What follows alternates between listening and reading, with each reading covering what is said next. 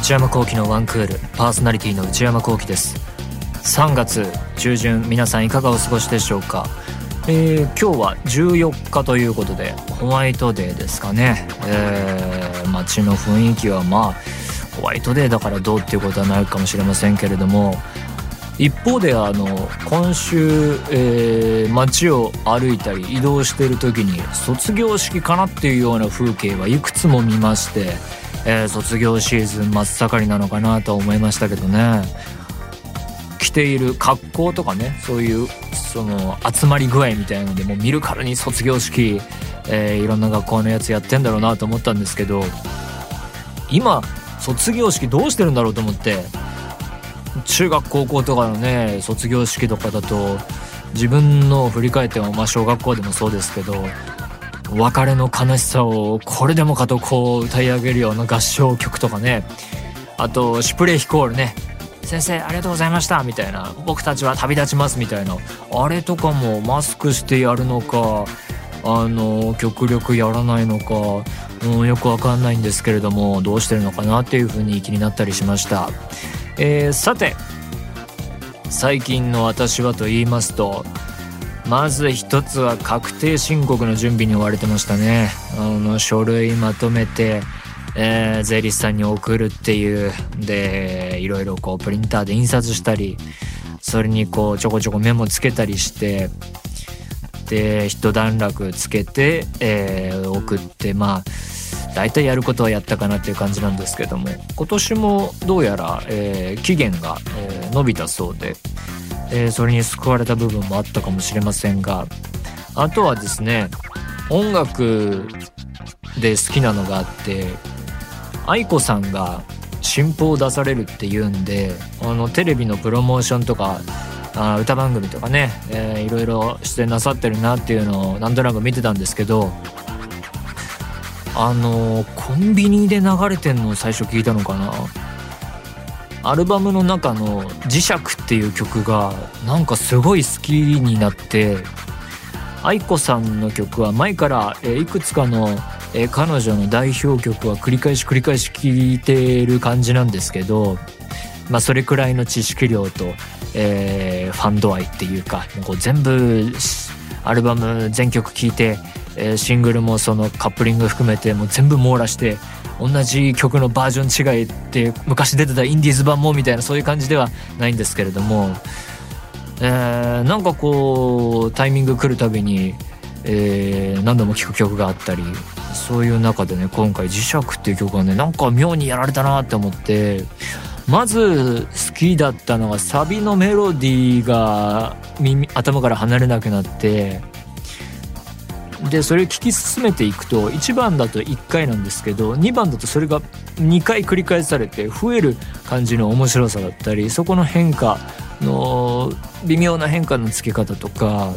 あとはやっぱりシンガーソングライターならではのっていうか作詞作曲を同じ人がやることで歌詞とこうメロディーのハマり具合だったりまあそれはどの曲もそうだと思いますけどやっぱりこうメロディーの揺れ動き盛り上がりと歌詞のエモーショナルなものがうまくリンクしてると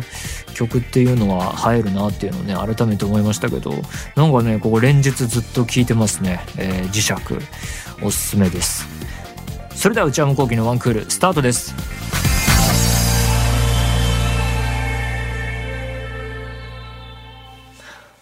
それではお便りを紹介します。ラジオネームもここさんからいただきました。内山さんスタッフの皆さんこんにちは以前の放送で海外の人はどうやってサッカーリーグをテレビで見るのかとお話をされていましたね確かに話しましたサブスクいろいろ入ったけれども、まだ取りこぼしがあったみたいなことで、日本じゃない地域だとどうなんだろうっていうふうに興味を持ったっていう。私は約2年前までイギリスに住んでいましたので、サッカーは詳しくありませんが、私のわかる範囲でお伝えしたいと思います。イギリスでは、スカイ、SKY や BT という放送局があり、有料でスカイスポーツ、BT スポーツチャンネルでサッカーの国内リーグはもちろんヨーロッパリーグを見ることができます。このヨーロッパリーグっていうのは、なんだろう、チャンピオンズリーグとか含めた言い方なのかな？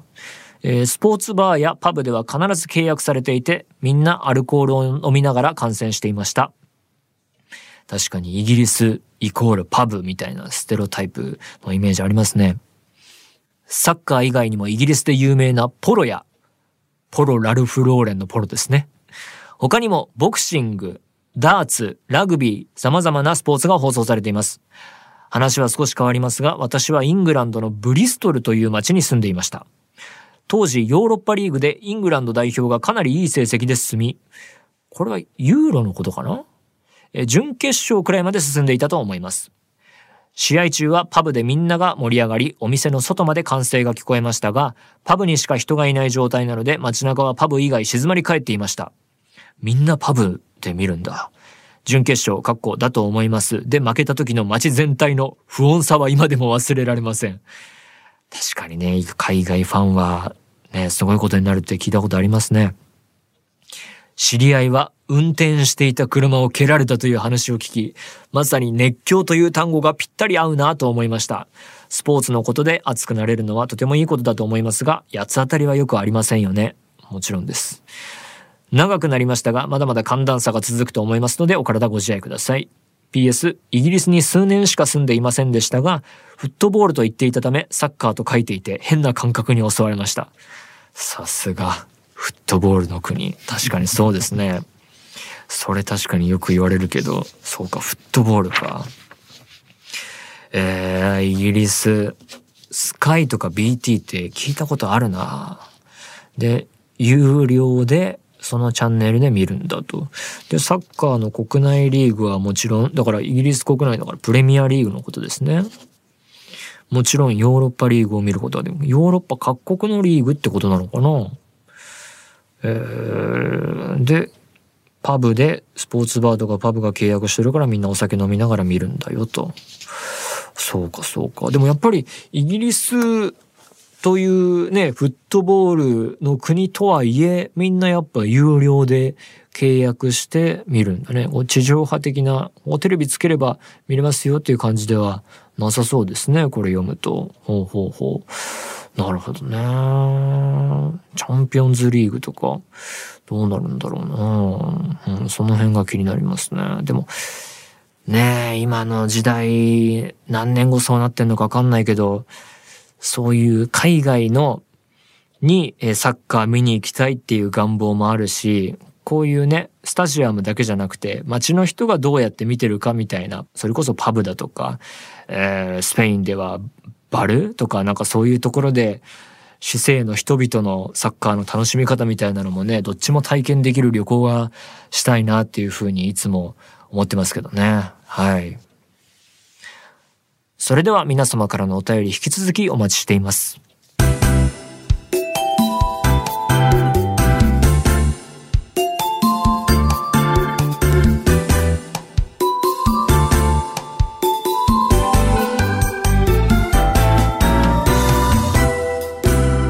内山幸喜のワンクール。内山幸喜のワンクール続いてはこちらのコーナー。ムビログ。このコーナーでは私内山幸輝が最近見た映画についてただひたすら語らせていただきます。今回取り上げる作品はこちらです。あの子は貴族。この映画は日本映画で、えー、124分の尺です。監督したのは岨手由貴子さんという方で、1983年生まれの方。この岨手さんの作品は初めて見たんですけれども、えー、今回「あの子は貴族」では脚本もえー、手掛けられていて、えー、岨手さんにとって商業長編映画としては2作目。前作のデビュー作となったのが「グッド・ストライプス」という映画で2015年の映画でした。こちらは見ていません。で袖さんはもともと演舞ゼミナールというカメラを止めるなでおなじみのあそこの、えー、学校出身でいらっしゃってでその後ピアフィルムフェスティバルとかで評価されてっていう経歴がある方です。まず結論から言うと僕があの子は貴族を見て思ったのは袖さんっていうのはすごい人だなっていうとんでもない演出の才能を持ってるなっていうふうに思いました。だからグッドストライプスっていう映画申し訳ないことに見てないんですけれども2015年にそれがあって「あの子は貴族」今年公開の2021年までなぜこんなにあの作品と作品の間が空いたのだろうっていう不思議に思うくらいすごいなと思いました。早く次回作が見たくなる、えー、監督です。えー、この映画には原作がありまして、えー、小説です。山内マリコさんという人が書いた「あの子は貴族」同名の小説が2016年に出ています。で山内さんの作品は「ここは退屈迎えに来て」だとか「安住春子は行方不明」などなどこう続々と映画化されていて、えー、なんかそういう映像化のその作り手の心を刺激するんですかね、えー、すごい数映像化されています。えー、出演キャスト主なところで言うと門脇麦さん水原希子さん高良健吾さん石橋静香さん山下亮さんなどなどという感じです。あらすじを簡単に紹介したいと思います、えー、2016年のお正月からこの映画は始まります。舞台は東京です。で主人公は灰原花子という人でこれ門脇さんが演じられていますが、えー、この人は20代後半の女性です。で灰原家っていうその実家がもうみんなお医者さんの家系でで家のその家の病院もあればお姉さんも医者っていう感じでとにかくお金持ちです。で彼女自身もおそらくは幼稚園からずっと名門の女子校に通っていて同級生もお嬢様揃いっていう感じででまあ年齢のタイミングなのかみんな続々と結婚しだすような感じで、えー、そういう時期です。で、この映画の物語は、結婚寸前まで行っていた彼氏が花子さんにはいたんですけれども、えー、それが彼氏の側から振られてしまって、で、そのタイミングから始まります。で、それを聞いた家族は、じゃあまあ他の相手と早く結婚しなさいよなんてうるさく言って、お見合いまで進めてくる始末だと。で、まあどうしようかなと思った花子は、自分なりに、えー、婚活をいろいろ始めるんですけれども、なかなかうまくいかないと。しかしある日、義理のお兄さんの紹介で弁護士をやっている光一郎っていう人と出会います。これが高良健吾さんがやっているキャラクターですね。えー、で、光一郎はハンサムで家柄も良くて優しそうだっていうんで、まあパーフェクトな人が、運命の人が現れたっていうふうに花子は思ってですね、花子の婚活は大成功に終わりそうだったのだが、てんてんてんみたいな話です。僕はこのあの子は貴族たくさんの人に見てほしいなと思うので結論から言おうと思うんですけれども今回。この映画はとっても素晴らしいです。今年ベストの一本になると思います。いいなと思ったのは盛り上げすぎない感じですね上品な映画でした僕が特にいいなと思ったのは前半から中盤くらいまでえー、見た人にわかるように言うと、写真と写真で挟まれたところ、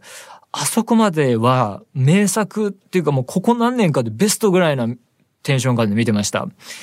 だから本当に返す返す繰り返しになりますが、袖監督、なんでこんなに作品の感覚が空いたんだろうっていう不思議に思うくらいの才能だと思います。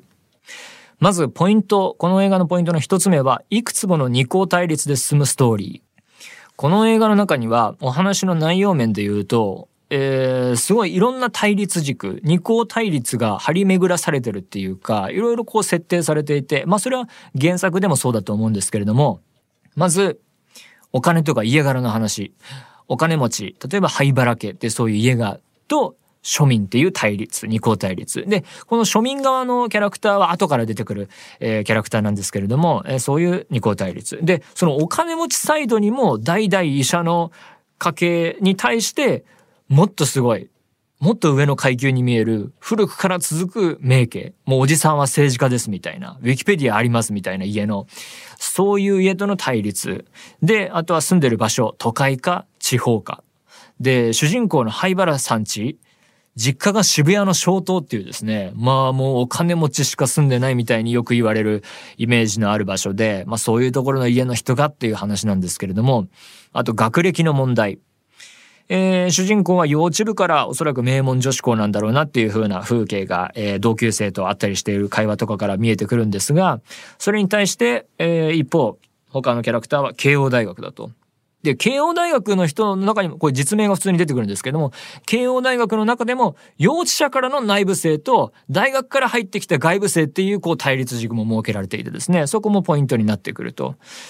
あとは、乗り物。これ見ないとちょっとわかりにくいんですが、タクシーから始まって、自転車が出てきて、で、その二人乗りのシーンがあったりして、これポイントポイントで、あ、こことここが点と点が繋がるなっていうようなところが出てきます。最後、ネタバレはしませんけれども、何の乗り物がどういう形で出てくるのか、そこが見どころになってきます。で、要はこういう二項対立があることで、20代後半の女性で親御さん実家から結婚しなさいっていうふうにガンガンこう相手とかを勧められてちょっとどうしたものかなと思っているっていう人の話。ちょっと婚活を始めてみるお話っていうところに絡んでくると。でそれがあもう僕は私はそういう状況にないしなっていう観客に対しても重ならなくても物語にそういうこう対立軸が設定されてることで引き込まれていく。その対立する概念自体が興味深いというか、まあ、僕自身の話をすればまあ、2016年っていうこの物語が始まるところに20代後半ということで僕はその時26とかですからまあ多少その年齢的には重なるところがあると主人公たちとでまあ東京に住んでるっていうところはぴったりですけれどもまあ家は別に実家は医者誰もいないしそんな古くからの名家でもないしまあ、出身も埼玉県ですからその東京でも地方でもないっていうのは微妙なところで学校も慶応じゃなくて早稲田の方だったから早稲田は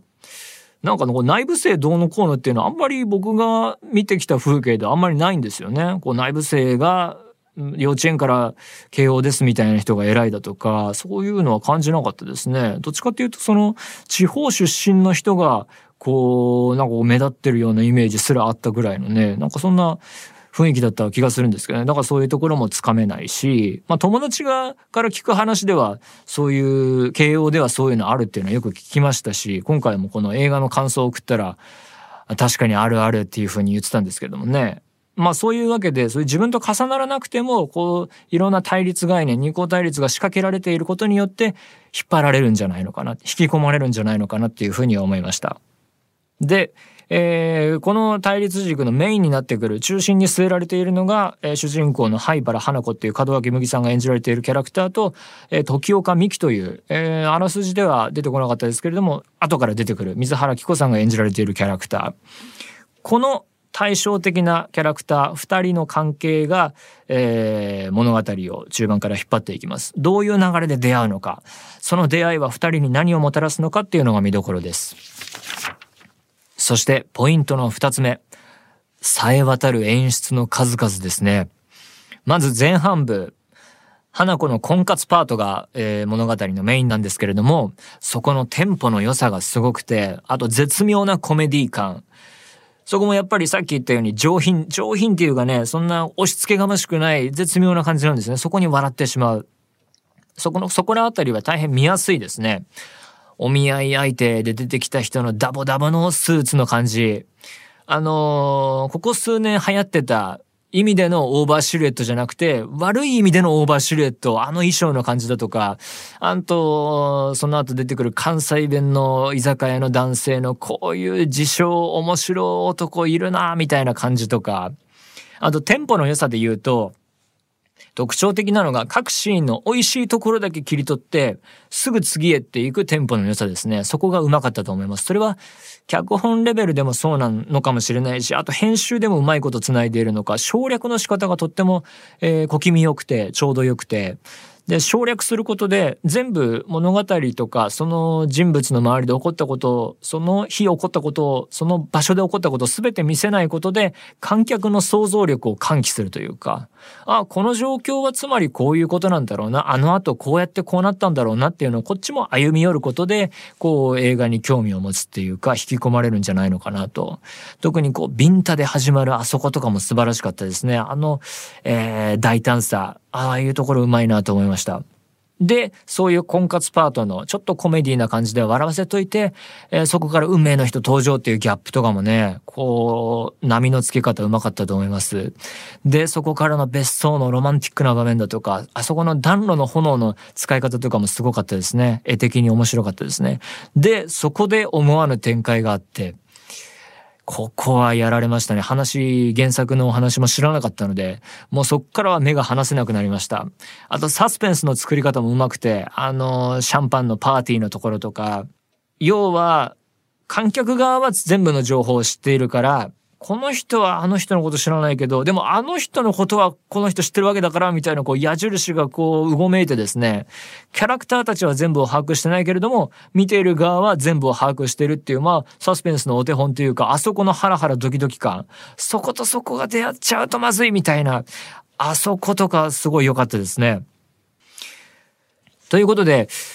あの子は貴族っていう映画は派手なことが起こるわけじゃないんですけれども、基本的に会話中心の人間ドラマで進んでいくんですが、こういう特に前半の笑いありみたいなところだったり、ハラハラドキドキのサスペンスありだったりで、結構いろんなものが投入されていて、全く飽きさせないところはいいところじゃないのかなと。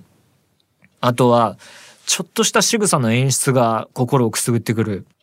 例えば、主人公花子と友人のいつこっていう石橋静香さんが演じられている、えー、楽器をやっているあの友人の水辺で会話するところとか、会話の途中で、えー、いつこが知らない通行人の落とした帽子を追いかける仕草が挟み込まれてるんですけれども、ああいうこうあってもなくてもいいようなことがあることで、会話をだらけさせない効果もあるし、彼女のキャラクター紹介も兼ねていて大変うまいなと思いました。あと、みんな見た人好きになると思いますけれども、花子と義理のお兄さんが実家で会話するところ、あのジャムの瓶に指突っ込んでるところとか、しかも口調がね、あの、普段よりちょっとだらけた感じで話していて、あ、この子はこういう姿も見せるんだっていうギャップにもなるし、そして何より、義理のお兄さんという、で、昔から知ってるし、で、なおかつ外部の人、突き詰めて言えば、お婿さんだからこそ、限定した態度なのかなっていう、そういうこう、微妙な関係性の、あの、描写にもなっているし、その直後の奥さんに冷たい対応を取られるところとかもね、笑っちゃうけど、この家族の関係ってっていうふうに、そ、そこもやっぱり想像させる、想像力を喚起する作りになっている。えー、あとやっぱり孝一郎との初デートのところとかね、あの、見とれるあまり話を聞いてなかったみたいな描写だとか、ああいうところもいいですね。まあそういう各シーンのいろんな細かい表現が絶妙で、あの、お菓子つまみ食いしちゃうところとかも、キャラの説明にもなるし、そこも、えー、そういうところがですね、あの、なんか、キャラクターだったり、お話の展開を、こう、場所とか、えー、そのキャラクターが身につけるものだけそれでもまあ説明にはなるかもしれないんですけれども、それに加えて微妙な言葉の使い方だったり、所作だったりで見せるっていうところが気が利いているし、映画として優れているところなんじゃないのかなっていうふうに思いました。で、そういったところに関してパンフレットを読むと自分が今挙げたような、あ、ここいいな、あそこいいなって思って、あ、こういうことやるとキャラクターに奥行きが出るなって思った場面が、その中のいくつかはパンフレットを読むと監督が現場でアイディアを出したっていうふうにインタビューとかで語られていて、あ、これはすごいなと。こ、あ、ここ、その場で作ったんだっていうふうに、そこでやられたなと思いました。だからつまり、この袖監督は映画の美味しいところとか旨味とか、あ、こうすればもっと良くなるなっていうところが、まあ僕の好みと重なるっていうところもあるんでしょうけど、分かってるなっていうふうに思いました。ということで、あの子は貴族はまず婚活話のコメディで始まり、あと驚く展開があり、サスペンスがあったりして、で、後半から二人の対照的な女性の物語が語られていき、テーマ的にはですね、生まれた家とか家柄で人生決まってそれでいいのだろうかとか、女性が結婚しなきゃとか、あ、もうこういう年だから、えー、そろそろ結婚しなきゃなっていうふうに思うこと、思わされることのしんどさだったり、で、そういうのをこう積み重ねていくことで、ひいては日本社会論みたいな、そして共にその東京論、東京と地方の関係だったりっていうのが浮かび上がってくる感じになっていますね。まあこうやってテーマを上げていくとちょっと真面目で重そうなのかなっていうふうに受け取られるかもしれませんが、やっぱり映画を見て感じるのは軽やかさだったり、上品さだったり、そして何より面白い、会話も含めてセリフとかもね、気が利いたフックになる、すごい頭に残るセリフも多いですし、そういうところはなかなかないバランスの作品だなっていうふうに思いました。撮影も照明もレベル高いですし、他にもね、天気の使い方だったり、衣装の絶妙さだったり、あと和室でのあの移動方法とかですね、なんか本当に研究して、あの、いろいろな工夫を積み重ねてできてるなっていう風な映画です。ディテール上げていくとキリがないっていうか、こういろいろ話したくなりますあそこのディテールこうじゃないとか、ああいう人っているよねとか、あこの世代ってこうだよねとか、こういう家あるかもねとか、友達にいたかもしれないねとかっていう風に、そういうディテールが気が利いてるなっていう風な映画です。えー、ということで、まあ僕大好きですけど、この映画、後半部に関して、なんかここをもっと強調してもいいのかなっていうところがあって、こう、男側の苦悩みたいなところも描かれるし、見ていて、あ、これあるなっていうふうに感じたんですけれども、そこもうちょっと押し出しちゃってもいいのかなって僕の好み的には、そこを押し出して、それでもやっぱり後半の展開、あの人たちはああならざるを得なかったんだっていうふうに持ってったら切なさが出るのかなっていうふうにも思ったんですけれども、まあでも好きですね。この映画。素晴らしいと思います。ラストの終わり方も、あの、燃ゆる女の肖像に負けないあっぱれな終わり方になっているので、えー、監督の次回作が早く見たくなる、えー、仕上がりでした。えー、よかったら見てみてください。以上、ムビログでした。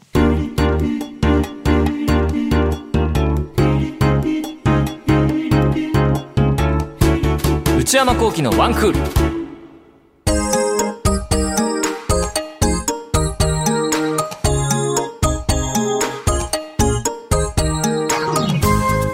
内山幸喜のワンクールそろそろお別れのお時間です。今週は文化放送のスタジオからお届けしています。どうでしょうか？音質もろもろ等々。